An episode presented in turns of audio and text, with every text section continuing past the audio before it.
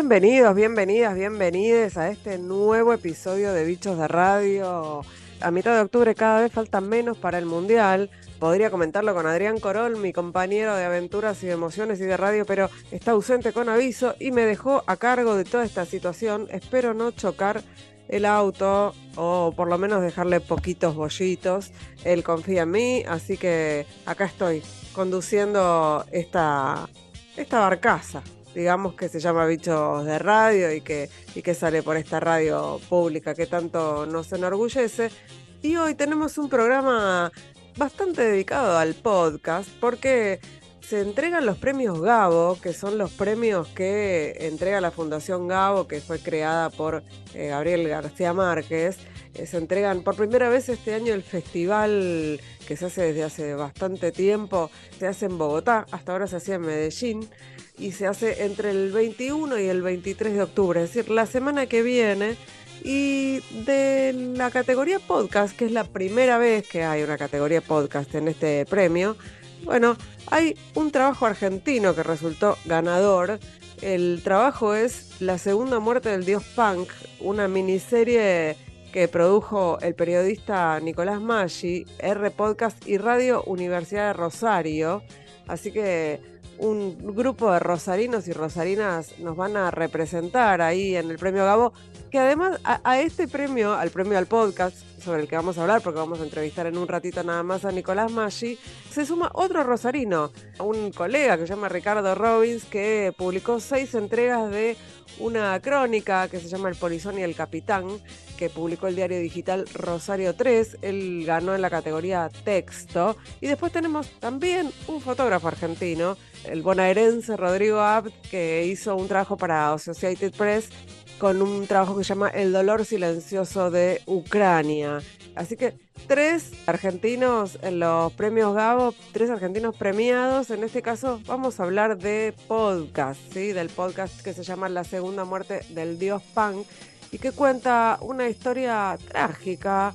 Tiene eh, esta, cosa del true crime, ¿no? El, podcast y, reconstruye algunos momentos, eh, en otros momentos tiene el registro documental, tiene música compuesta para el podcast específico, música original y también tiene la música de, del protagonista, de este dios punk que bueno, no quiero adelantarles de qué se trata. Eh, vamos a, charlar ahora mismo con Nicolás Maggi y tenemos mucho más en este programón de Bichos de Radio.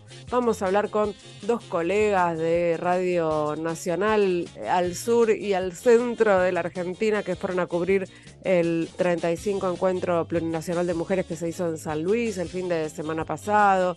Tenemos, bueno, tenemos otro podcast, tenemos otro podcast y otro más. Así que no se vayan. Ya estamos charlando con Nicolás Maggi aquí en Bichos de Radio. Bichos de Radio. Hasta la medianoche por Nacional.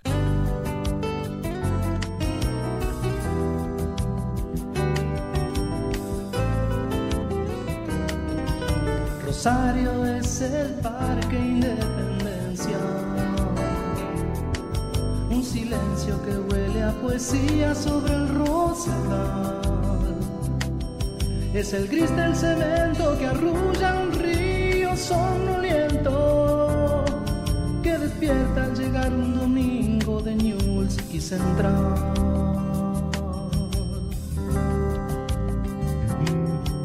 Rosario es de Mercurio en la avenida.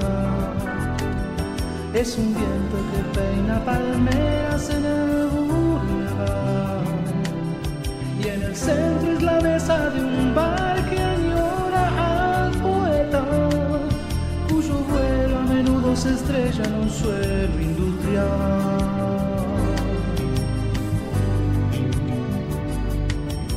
Rosario es mi infancia y mis amigos, mis viejos cantando alguna canción mi primer cigarrillo intentando sentirme más hombre para ver si lograba impactar a mi primer amor. Bueno, y acá estamos con Nicolás Maggi, eh, el ganador, uno de los ganadores del premio que otorga la Fundación Gabo, el premio Gabo en este caso, como, como les contamos, por un podcast de nueve episodios que se llama La segunda muerte del dios punk, que es una producción del propio Nicolás a quien tenemos aquí en, en línea, y de R Podcast de la Radio Universidad de Rosario.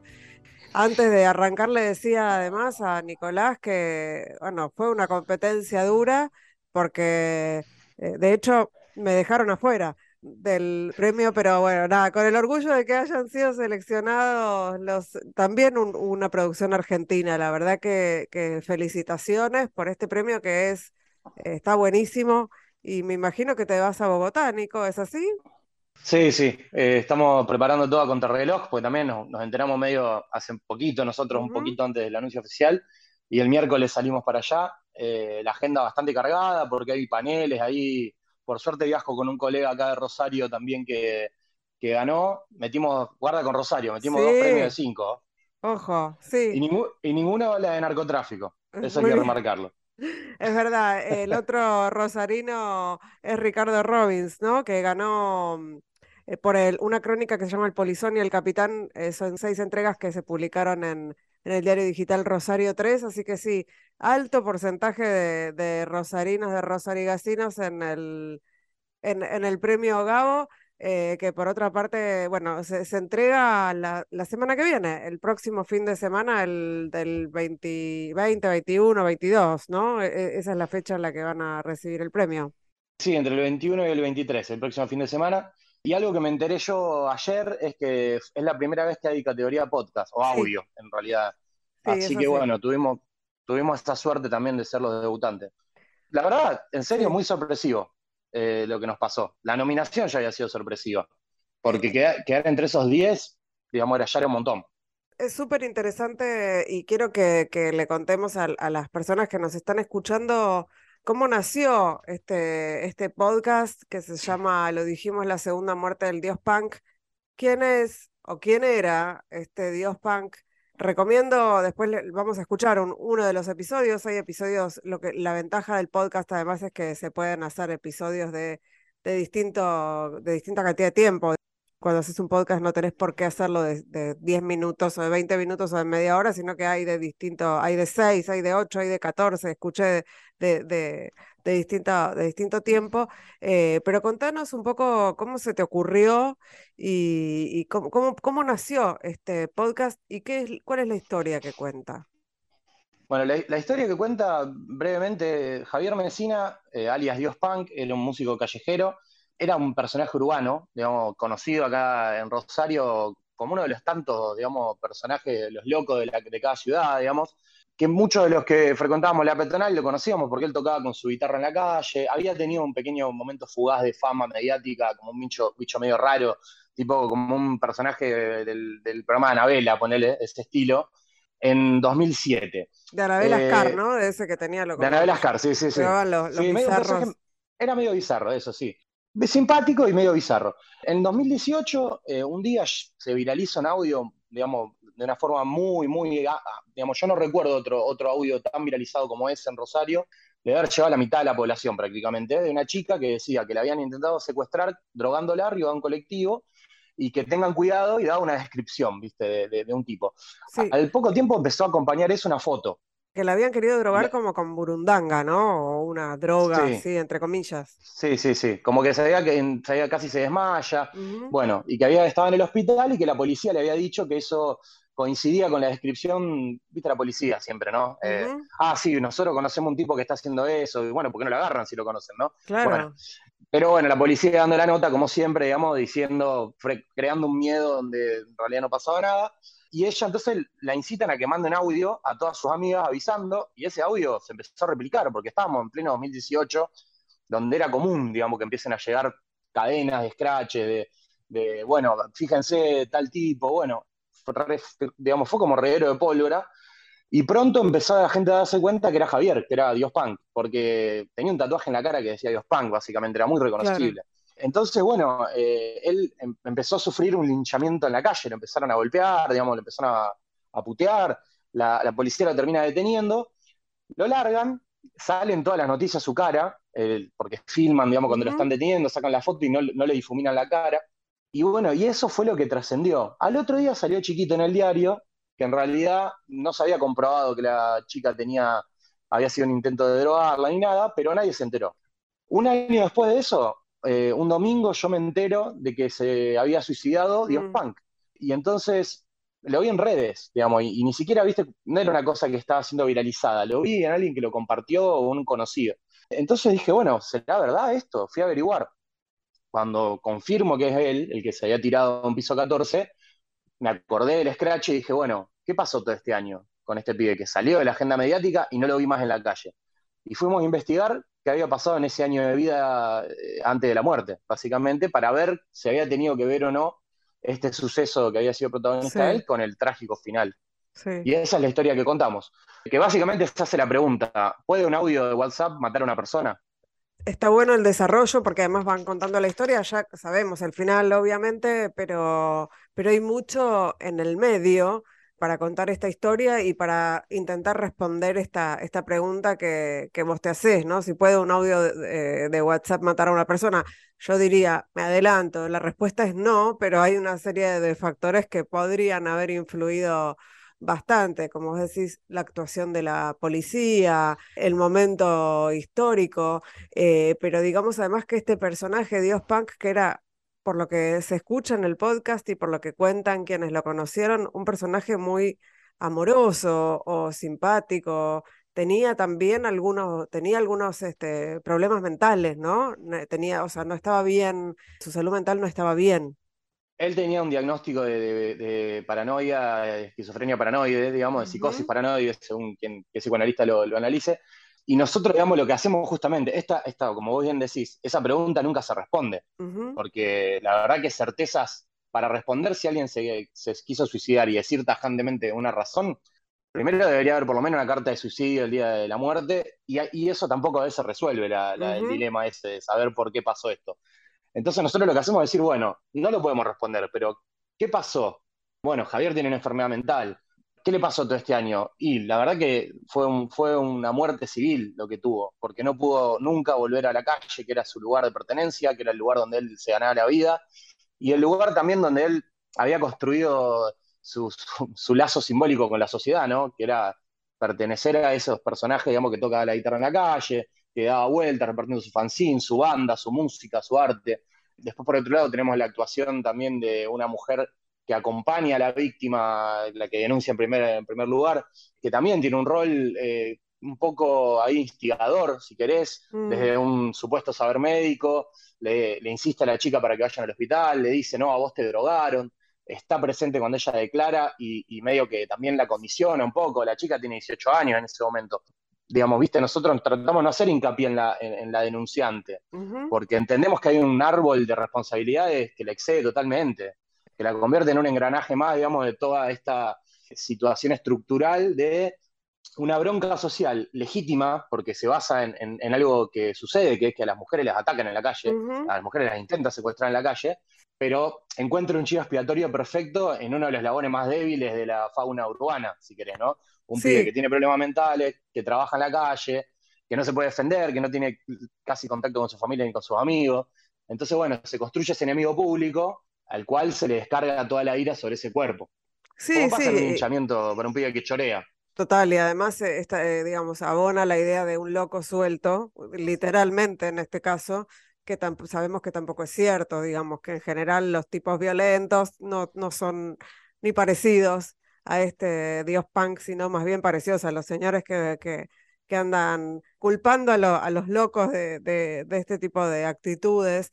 Es interesante además porque te metes en el, se meten en el, también en un debate bastante espinoso que tiene que ver con, con los scratches que, como vos decís, en 2018, 2019 tuvieron como un clímax, ahora por suerte bajaron, ¿no? pero eh, eran, eran moneda corriente y hablas de eso. Eh, hay un capítulo con, con la psicoanalista Alexandra Cohen que está claramente en contra de este tipo de, de, escrache público, de justicia por mano propia, digamos, hay, está contemplado, hay una, entre comillas, bajada de línea en relación con esto, no es que ustedes se mantienen eh, neutrales. No, digamos, a ver, eh, hay un recorte claramente en el, podcast, digamos, que, va llevando, que, en algún momento se sitúa, digamos, eh, mostrando una versión, después muestra otra y, también un poco le deja eh, ahí las cuestiones, digamos, a resolver para que quiera, quien quiera leer entre líneas cuál es nuestra posición, pero nosotros tratamos de no ser muy asertivos y también por eso llamamos a, Alexandra que opine del tema, porque tampoco nosotros teníamos los elementos. en ese momento Alexandra había empezado a decir todo esto y la verdad que había sido muy criticada también. Entonces, bueno, nosotros eh, dijimos, bueno, vamos a hablar con ella a ver qué, tiene para decir. A mí me parece que es interesante su lectura. Quizás rompe un poco la estructura de la historia, porque es un capítulo, viste, que se puede escuchar individualmente, sin, puede escucharse antes o después del podcast, digamos. También un poco lo hicimos a propósito, nos parecía que, podía llegar a ser un capítulo que se compartiera por sí solo y, y hiciera que la gente se interese por la historia que era básicamente lo que queríamos hacer. Mi, objetivo en un principio, vos me preguntaste cómo surgió esto, fue echar luz sobre una historia que para mí va a quedar olvidada.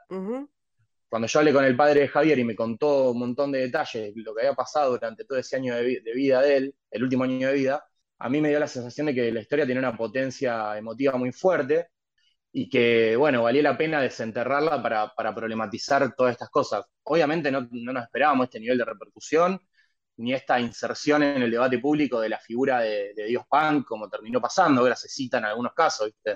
Como, bueno, cuando hay exceso se dice, bueno, que no pase de vuelta lo de Dios Punk, lo cual en algún punto era, un objetivo, digamos, o, nos, pone contentos, digamos, que suceda.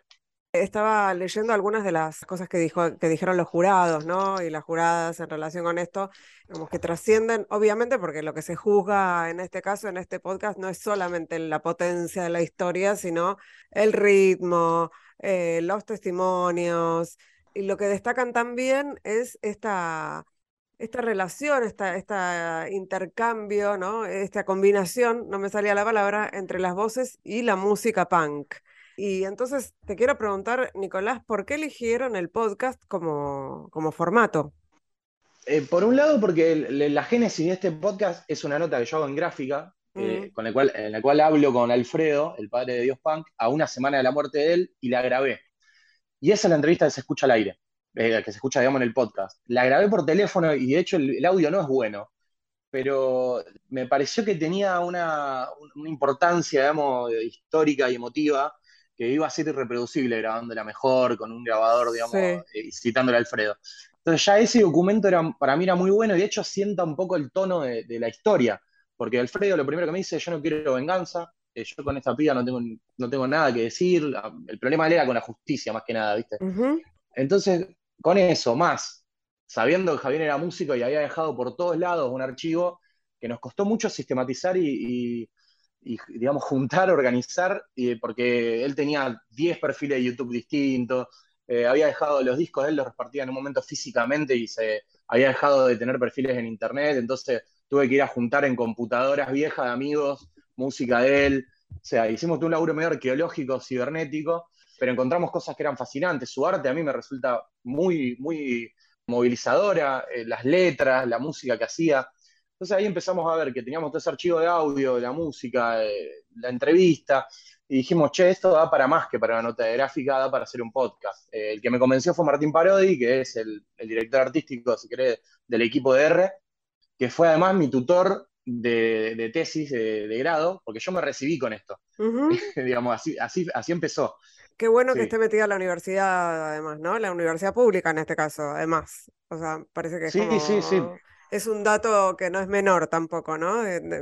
una universidad y, una persona que, que, de alguna manera invierte en innovación, en formatos que, que, son bastante nuevos para lo que estamos acostumbrados, ¿no? Sí, la importancia de los medios públicos es fundamental en esto porque en los medios privados nos está costando bastante, por lo menos acá en Rosario, hacerle entender que hay que ir por acá y que hay mucho recurso humano con creatividad resolviendo cosas, pero bueno, hay que poner guita en algunas veces y es bastante duro solo entender los empresarios de medios. Vos lo sabés mejor que nadie. La verdad es que eh, es, es, un, digamos, fue medio una patriada, salió bien y, fue también para mí mi primera experiencia en podcast. Eh, tanto Martín como Juan Ignacio Cern, eh, que son los dos editores, digamos, ya, ya venían haciendo cosas en el seno también de la Universidad de la Radio, de la Universidad de Rosario, y por eso también le dieron un toque, digamos, si querés, más profesional. Si bien yo ahora lo escucho y, siento que hace un año, digamos, lo grabamos y ahora siento que estamos grabando mucho mejor y que suena mejor, para una persona que es su primer podcast suena bastante bien, digamos, eh, y eso es por el equipo que, tengo alrededor. No quiero dejar de nombrar también a, a Gemina Menis, que es eh, la diseñadora gráfica que hizo ese arte punk medio 77, que es en blanco y negro y mm. fucsia, que está buenísimo y a Santiago Siete Case, que es el musicalizador, que también tiene mucho que ver con esto que vos decías, ¿no? De este, esta mixtura entre la música y el... Porque de hecho a veces no se nota cuál es la música original del podcast y cuál es la música de Javier. No, está, está, sí, sí, sí, está, está confundida y, entiendo que, es adrede. Y decías, Nicolás, que ahora estás haciendo las cosas más profesionalmente. ¿Qué cosas? Bueno, nosotros eh, desde ya hace como 6, 7 meses arrancamos con la segunda temporada de mm. Dios Punk, primero que nos había quedado muchas cosas afuera, muchas preguntas sin responder, y nos empezó a parecer que no habíamos abordado con la seriedad suficiente el tema de la salud mental. Entonces, lo que hicimos fue construir una precuela que arranca desde, digamos, de Javier era chico, va, digamos, yendo y viniendo en la historia, no es que arranca cuando Javier era chico, sino que arranca cuando era más chico, cuenta por qué él eh, se convierte en Dios Punk, qué le fue pasando, y de alguna forma termina explicando cómo llega él a ese colectivo y por qué él es el señalado y no otro. ¿Por qué él es el que se convierte en el, enemigo público, en, la construcción del monstruo, si querés? Y también está la pregunta dando vuelta de por qué alguien se vuelve loco. Eh, eh, bueno, es bastante ambicioso. Sí, y en qué. Sí, todo tranquilo, todos temas eh, así fáciles. ¿Y cuándo, cuándo se estrena esta precuela? Mira, está en un 70%. Eh, son 13 capítulos, eso ya está definido, está todo guionado, falta grabar un par de voces, las entrevistas fueron todas hechas, pero estamos ahí terminando y bueno, en el medio nos cae esto, digamos, nosotros estamos ya metiendo, digamos, el tranco final y eh, vino esto, ahora nos vamos de viaje, por suerte vamos a viajar varios del equipo, así que bueno, dijimos esperemos, porque ahora mucha gente va a escuchar la primera temporada, entonces esperemos un poquito a que a que termine un poco el ruido de esta para seguir con la segunda y darles también la continuidad. Es un empujón, va a ser un empujón súper, súper copado. El premio Gabo seguro, eh, porque está buenísimo todo lo que pasa ahí. Tuve oportunidad de ir hace unos años eh, y la verdad es que es un universo increíble. Así que eh, nada, muy, muy, muy, muy buen viaje, que recontra merecido el premio y, ojalá estrenen pronto la, la, temporada porque bueno, ya hay ansiedad de la, del público eh, para saber qué pasó. Estamos buscando, la verdad es que estamos buscando un poco también financistas, alianzas, digamos, alguien, ahora que, tuvimos este, este espaldarazo dijimos, bueno, pues lo hicimos todo gratis de vuelta. Claro. Entonces, vamos a terminarlo bien. Dijimos, vamos a terminarlo bien y terminémoslo con algunos recursos. estamos, estamos en esa búsqueda y charlando con gente también. Excelente. se viene el anuncio en cualquier momento. Nicolás Maggi, muchísimas gracias por esta charla con Bichos de Radio. No, no, es un honor para mí, Ingrid. Te sigo hace un montón de tiempo, así que la verdad que un gusto hablar con vos. Estamos en contacto. Un abrazo. Un abrazo. Chao, chao. Rosario es ese invierno en que partimos. Mi mujer, nuestros miedos, la vida, la música y yo un dolor que crecía a medida que el tren se alejaba y unos ojos de almendra tratando de darme valor.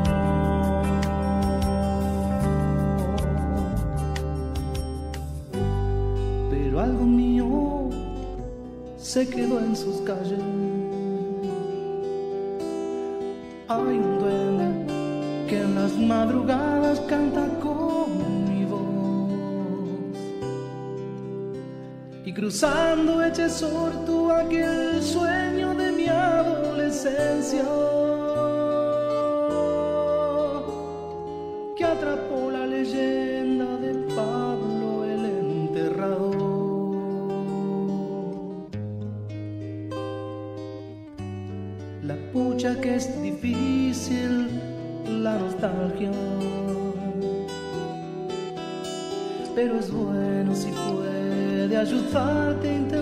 ser feliz. Y es tanta la gente y las cosas que uno siente que ama, que no existe tiempo ni distancia para estar allí. Después de despedirnos de Nicolás Maggi, las invito, los invito, les invito a escuchar uno de los episodios de este podcast que lo pueden encontrar en YouTube, está toda la temporada, inclusive tiene un último capítulo que, en donde recoge testimonios y notas periodísticas y en este caso vamos a escuchar el episodio 2 de la segunda muerte del dios punk que resume bastante esta historia. Estamos en la mañana del viernes 12 de octubre de 2018. Por WhatsApp comienza a circular febrilmente un audio de una joven que decía estar en la guardia del Hospital de Emergencia Clemente Álvarez, el mayor hospital de emergencias de Rosario, tras sufrir un intento de secuestro en un colectivo de línea. En resumen, en el audio viral la chica contaba que en una parada cerca de una zona universitaria, a plena luz del día y en un lugar lleno de gente, un hombre de entre 30 y 40 años se la acercó. Primero le ofreció un fanzine, una revista hecha con fotocopias, y después le invitó a escuchar música en sus auriculares. La chica se subió a un colectivo de la línea 144 y el tipo subió tras ella. En la narración, la protagonista decía que ya sobre el colectivo tomó la revista dudando, pero después la devolvió porque se empezó a sentir mal. Ahí pidió ayuda y una mujer que dijo ser médica la acompañó en taxi a la guardia del hospital. El mensaje advertía a otras chicas que se cuidaran de esta persona, porque siempre andaba dando vueltas por la zona. estaba cazando así chica y que avise, así que difundan si quieren este mensaje. Mientras el audio comenzaba a replicarse y a llegar a más y más teléfonos, mucha gente empezó a reconocer que era el dios punk. Un pibe que hacía muchos años se dedicaba a tocar en la calle y que era conocido por molestar a los comerciantes del centro con su guitarra y su parlante. Tanto que en 2007 habían juntado firmas para que no toque más. Nadie se molestó en chequear si el audio era verdadero o falso. En Instagram empezaron a aparecer fotos de su cara y de la revista que repartía con insultos. Mientras tanto, en Twitter comenzaron a circular posteos afirmando que llevaba a Burundanga en la mochila, que había querido subir a la chica a una camioneta y que era un violador. Burundanga se convirtió en tendencia en Rosario. Estos dos datos resultaron ser lis y llanamente falsos. Nadie sabe quién los inventó ni de dónde salieron. Chiques, tengan mucho cuidado con la revista que te ofrece este hijo de la mierda. Pero Esto hay pasó un flaco que, que tiene tatuado en la frente, soy Dios Punk. Guarda Rosario con este hijo de puta que anda suelto porque anda repartiendo revistas con burundanga. Drogaron con burundanga a una chica en la parada de colectivos de Pellegrini y Alem. Si les ofrecen la revista de una banda, no la banda y algo les pone, parece que las droga. Ojo, no es joda, parece Un grupo de amigas se tiraron encima y retuvieron al sorete que andaba con burundanga por Rosario. Es un buen viernes. Más tarde, la policía confirmó a los medios que una joven había llegado ese día cerca de las 9.50 a la guardia del hospital y le había contado a los policías del destacamento un hecho similar al audio viralizado. En el hospital la sometieron a análisis para confirmar o descartar que le hubieran drogado, tal como ella había dicho. Pero casi ninguno esperó los resultados. Los medios comenzaron a propalar la información sin preocuparse por saber si la joven podría haber sido víctima de lo que denunciaba, había vivido una situación de paranoia o sencillamente estaba mintiendo. Con este cuadro de situación, Mesina se convirtió en un blanco fácil tras conocerse la denuncia. Los que sabían por dónde frecuentaba lo fueron a buscar para pegarle. Fue detenido en plena calle, a pocas cuadras del lugar donde había sucedido el hecho. A la viralización en redes de su cara se sumaron pronto y de forma irresponsable canales y portales de noticias que mostraron cómo se lo llevaba la policía sin difuminar su rostro. Pronto su cara estuvo en las páginas web más leídas de la ciudad. procedió a la detención del sindicado como autor del hecho en la zona de Pellegrini y Paraguay. Su padre Alfredo, que es abogado, recuerda que fue él mismo quien, alertado sobre la existencia del audio, fue hasta la comisaría segunda y pidió que lo detuvieran porque lo estaban golpeando en la calle y tenía miedo de que lo mataran. Era muy sensible la cuestión, ¿viste? Y, y bueno, me apersoné a la, a la, a la segunda y se dije que lo detuviera, porque realmente lo, que lo iban a matar, era- sí, era más, era más peligroso la calle que cualquier cosa en ese momento. Creo que no me equivoqué. La policía actuó. Mesina estuvo una hora y media demorado. Y sin pasar por audiencia, la fiscal Gisela Paulicelli le formó causa por lesiones leves y le dio la libertad. No tenía antecedentes penales. Hacía años que ofrecía sus revistas por la zona. Nunca había pasado algo similar. Además, tenía un certificado de discapacidad. Y por eso salió rápido. La gente se imaginaba violación, se imaginaba cualquier cosa, se imaginaba. Fue una cosa terrible. Atraparon al tipo que ofrecía las revistas de su banda en Rosario drogando y secuestrando pibas con burundanga. parece un certificado de demencia más importante y más justificable que cualquier intento de secuestro y Y asesinato. lo soltaron porque presentó una constancia de problemas psiquiátricos. Vivimos en una sociedad que es desastrosa, detestable, lamentable, en donde un hombre que está suelto por la calle tiene justificación de secuestrar y drogar sea. Por el hecho de ser loco. Solo en Argentina pasa esto. Y hablé con, con la policía allá y me dijeron que, que estaba cazando así chica y que avise, así que difundan si quieren este mensaje. El audio no daba un dato fundamental. Había un policía en el colectivo que revisó la mochila de Mesina. La única sustancia que llevaba el músico eran semillas de chía. Él había ofrecido la revista a otras personas, que también la habían tocado, y no les había pasado nada. El mismo policía se presentó espontáneamente a declarar y dijo que había palpado y olido las fotocopias para comprobar si tenían algo. No encontró nada. También hay otros testigos que estaban en el colectivo hoy, cuando sube este muchacho, que recibieron la misma o las mismas revistas y que no les pasó La nada. detención se produjo después, en otro lado y por pedido de su papá. Nadie consideró que era peligroso. El dios Punk ni siquiera dejó que su padre lo representara como su abogado. Digamos, él se manejaba bien en la calle, no, no, estaba con sus cositas, con su fancy, trataba de tener su, su, manera de vender y, punto, viste, yo era, era un tipo querido, era un tipo, bueno, hasta que subió una vez a un colectivo y una chica que subió por, digamos, subieron los dos eh, al colectivo y él y ella, ella le, le, le- preguntó cosas, según me comentó él que no mentía, te digo que no mentía. Y, y bueno, no sé qué debe haber pasado ahí, pero él le dio la revistita y bueno, eh, la chica se la despreció y bueno, vino una mujer que nunca pude detectar quién fue. La cuestión que eh, la piba se entró a marear y, bueno, le dice al colectivero que no hizo nada. Entonces había un policía, menos mal que había un policía en, la, en el colectivo que le, le pidió todas las revistas, todo, y no, no, obviamente no tenía absolutamente nada. Eh, sí, durante la mañana entró El una anticipo del informe de 18 toxicológico años sobre Luciana finalmente descartó cualquier droga. Se le realizaron los controles y demás. La realidad es que no tiene ningún signo que sea específico de alguna sustancia. Pero la información pasó sin pena ni gloria por los portales, donde el rostro del dios Punk apareció ya difuminado. La desmentida salió pequeña en la edición impresa de la capital el sábado 13 de octubre, totalmente desapercibida, casi escondida al pie de una página sin foto. Al volver a la pensión donde habitaba, el músico vio desolado que le habían quemado todas sus pertenencias. El estigma social ya estaba creado, y no fue desterrado a tiempo. Esa mochila perseguiría al dios Punk hasta la tumba. La segunda muerte del dios Punk es una producción original de Nicolás Maggi. La música original es de Santiago Siete Case. La edición artística fue de Juan Ignacio Isern, y los temas musicales que se escuchan son de la banda Sueños Pan Rock.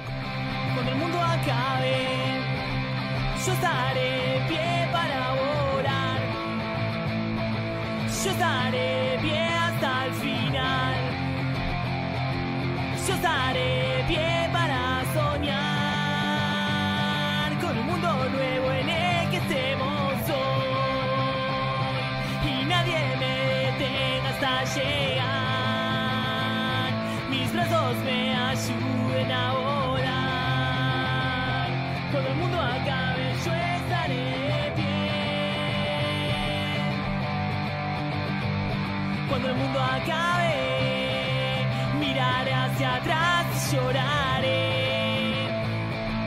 Seguiré la línea del amor. Cuando el mundo acabe, ya seremos dos. Bichos de Radio.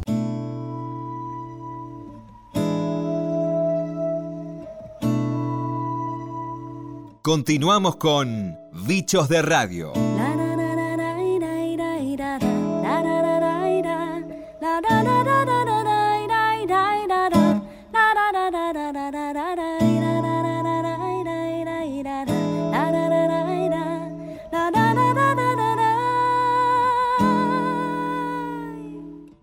Semana pasado fue muy especial para el movimiento de mujeres y de la diversidad porque se realizó el 35 Encuentro Plurinacional de Mujeres Lesbianas, Trans, Travestis, Intersexuales, Bisexuales y No Binarias. Así se llama, por primera vez se llama Encuentro Plurinacional. Y también por primera vez se hizo en San Luis, territorio Huarpe, Comechingón y Ranquel, que recibió a más de 130.000 personas. Fue absolutamente histórica la masividad de este encuentro, en donde hubo debates, talleres, charlas, marchas y un montón de eh, eventos autoconvocados. Vamos a escuchar un fragmento editado por nuestra producción con distintos testimonios de personas que participaron allí en ese encuentro maravilloso.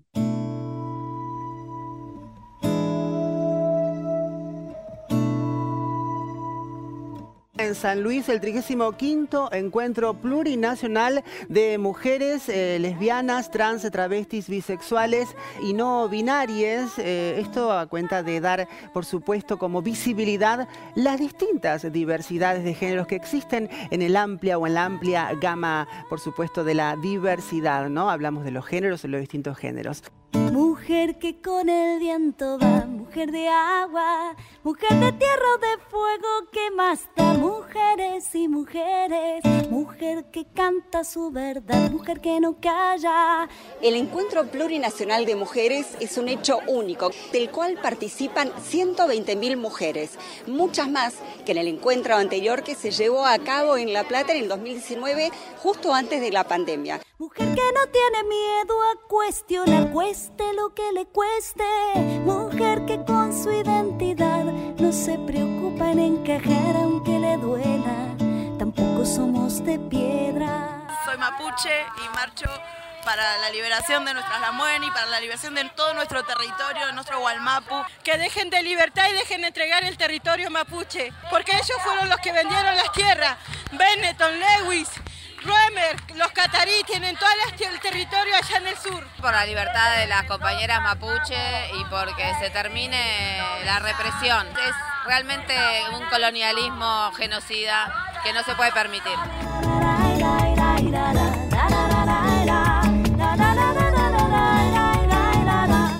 Logramos que sea un encuentro pluri, no solamente de mujeres, sino con las disidencias. Mis consignas en este momento son para visibilizar a la comunidad lésbica y también para reivindicar el, el reclamo de justicia por Nicole que es una chica trans que mataron en La Plata. Hoy marcho por todas las identidades que hoy hacen este encuentro que se dé plurinacional. Porque tengamos los derechos por los cuales estamos luchando.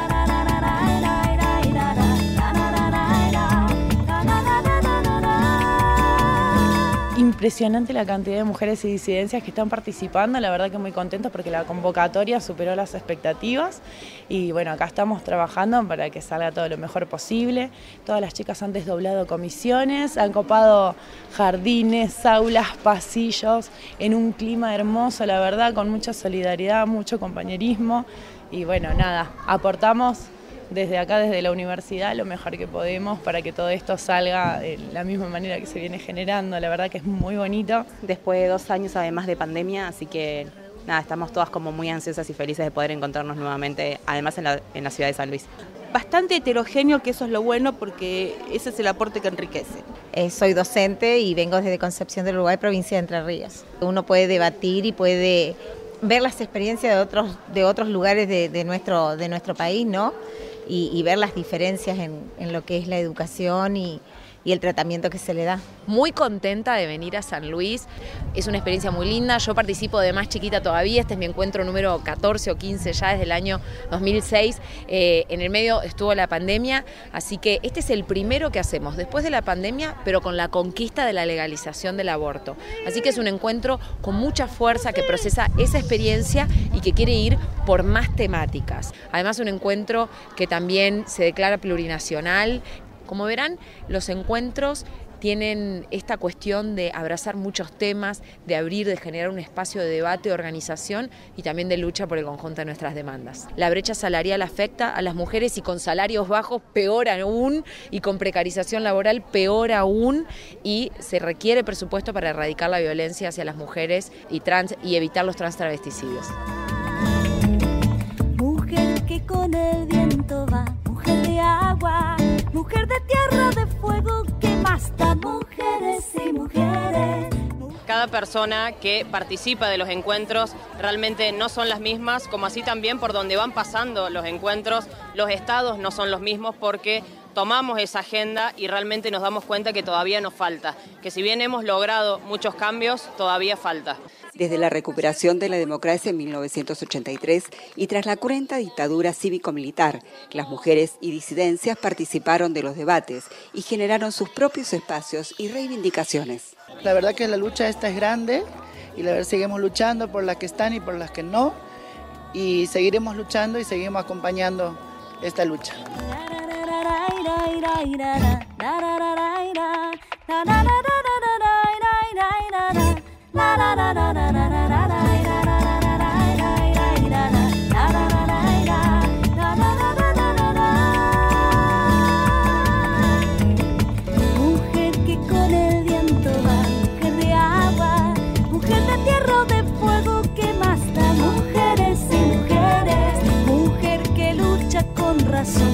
Y encima, como si no fuera suficiente, vamos a escuchar ahora la palabra de dos corresponsales de lujo, dos colegas de Radio Nacional que estuvieron ahí en el encuentro y que nos compartieron parte de sus análisis y nos cuentan un poco qué pasó ahí con los ojos de dos periodistas feministas. Vamos a escuchar a Carolina González de LRA6 de Vietma y a Paula Hernández, a mi amiga Paula Hernández de LRA7 Córdoba.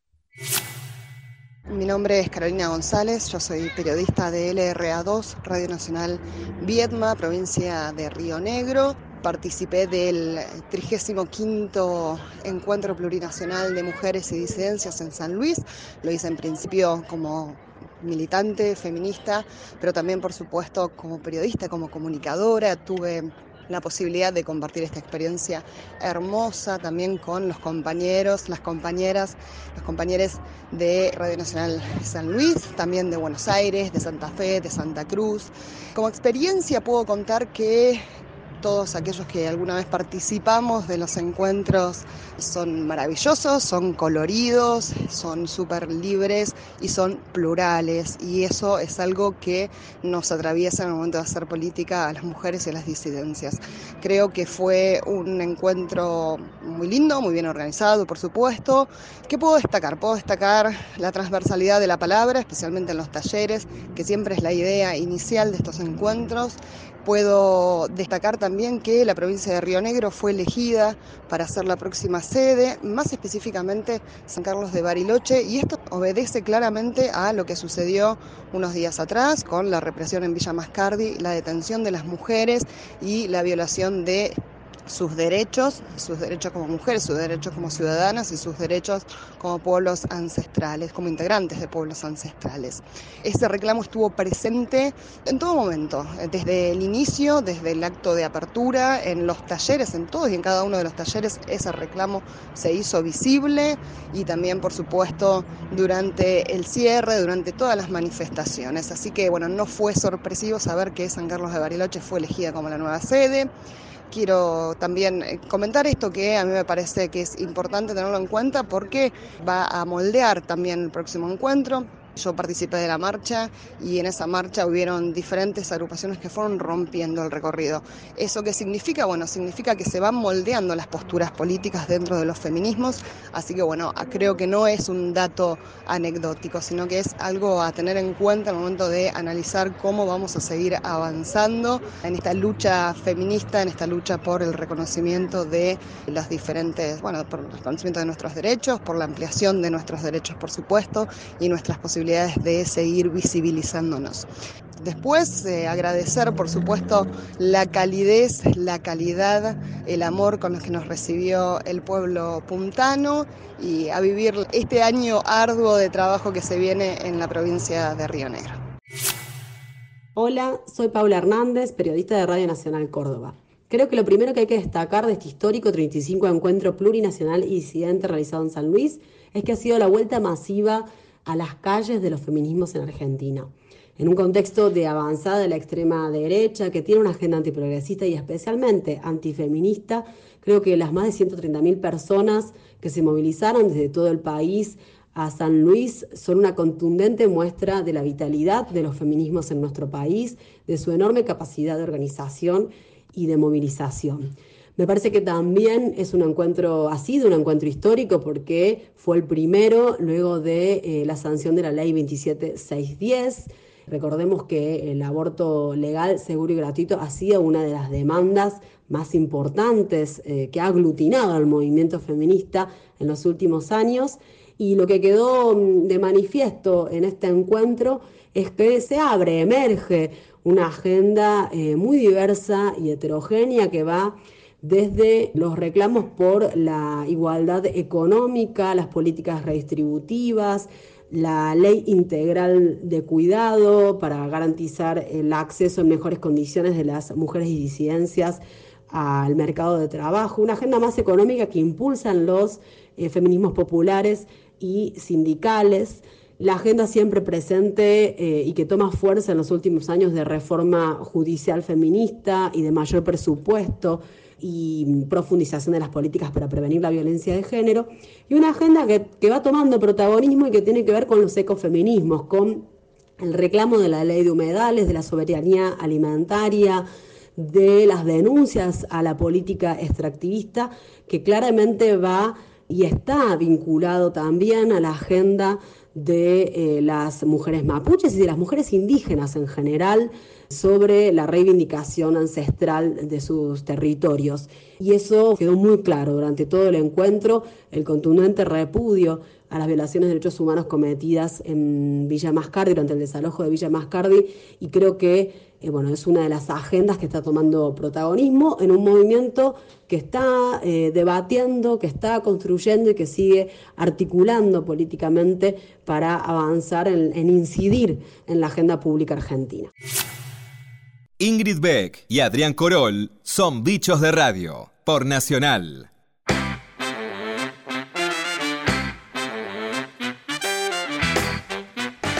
Volvemos con los podcasts y volvemos con los podcasts porque eh, nos viene muy bien para la efeméride reciente, ¿no? La del 12 de octubre, el Día del Respeto por la Diversidad Cultural, otro hora Día de la Raza, ¿no? Este día que cambió de nombre y de contenido también.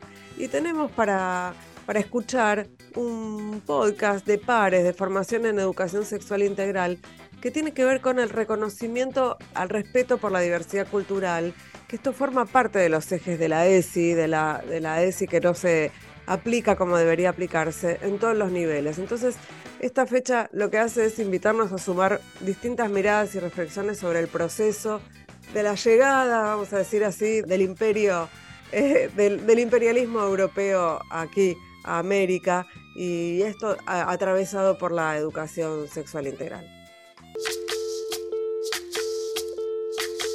A partir del año 2010 y tras la lucha de diferentes organismos de derechos humanos, comenzaba la construcción de nuevos discursos en torno a la conquista de América.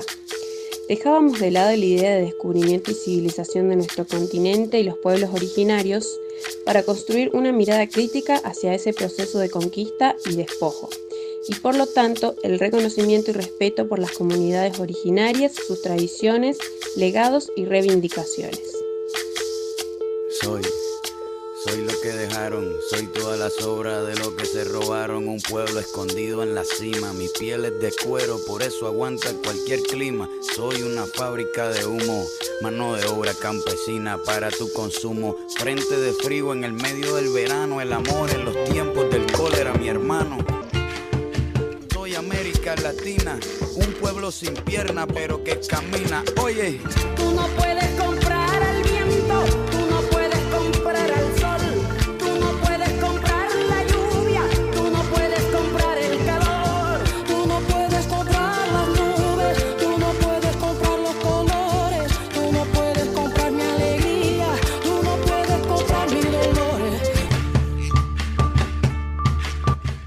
En nuestra América habitan una gran diversidad de colores, de idiomas, de tradiciones y culturas. Reconocerlas y respetarlas no solo enriquece nuestras subjetividades y valores, sino que es el primer paso para la construcción de ciudadanos libres. La diversidad como característica de todos los seres humanos, debe ser nuestro punto de partida para el abordaje de todos los contenidos.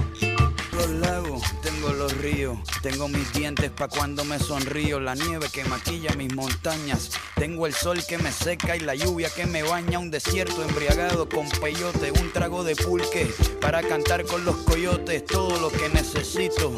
Tengo a mis pulmones respirando azul clarito, la altura que sofoca. Soy las muelas de mi boca, mascando coca. El otoño con sus hojas desmayadas, los versos escritos bajo la noche estrellada. Una viña repleta de uva, un cañaveral bajo el sol en Cuba. Soy el mar Caribe que vigila las casitas, haciendo rituales de agua bendita. El viento que peina mi cabello. Soy todos los santos que cuelgan de mi cuello. El jugo de mi lucha no es artificial porque el abono de mi tierra es natural. Trabajar el Día del Respeto por la Diversidad Cultural desde la ESI implica reconocer que América no fue descubierta ni tampoco inventada, abandonar la idea de que la Argentina y les argentines nacieron en los barcos, visibilizando a las comunidades originarias de esta tierra que aún habitan gran parte del territorio nacional, conocer las luchas territoriales y culturales de estas comunidades, cuyos derechos muchas veces son atropellados por una visión eurocentrista. Entender que la plurinacionalidad e interculturalidad de nuestros estudiantes es un factor enriquecedor para la práctica educativa. Abordar la diversidad de idiomas que conviven en la Argentina. Trabajar en valores como la no discriminación y respeto por la diversidad de todo tipo, particularmente sexual y cultural.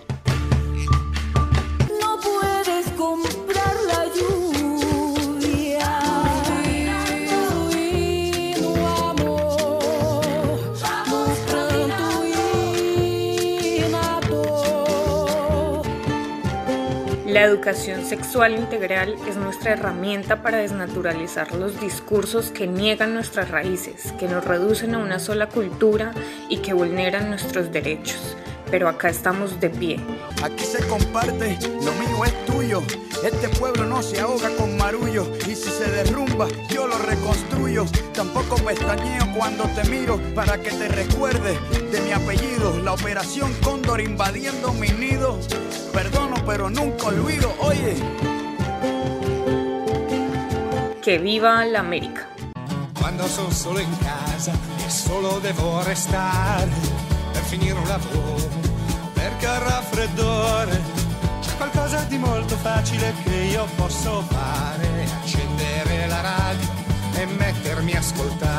Se terminó, se terminó, se terminó, se terminó este Bichos de Radio en soledad.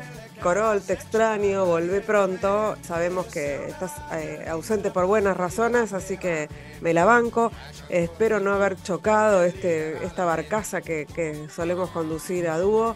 Me parece que lo, bueno, lo hice con bastante dignidad y nos reencontramos el próximo viernes a las 23 acá en esta misma radio, la radio pública. Hicimos este programa en la producción Eric Domergui y Marianela Cantelmi, en la operación técnica Ezequiel Sánchez, en la edición de audios Diego Rosato. Nuestro community manager es Hernán Asigotti. En la web y en las redes están Martín Bibilone y Alejandro Segade. Los dejo entonces con la programación de la radio pública, de Radio Nacional, y me despido de este programa, de este Bichos de Radio que es, como dice Corol siempre, apenas un programa de radio.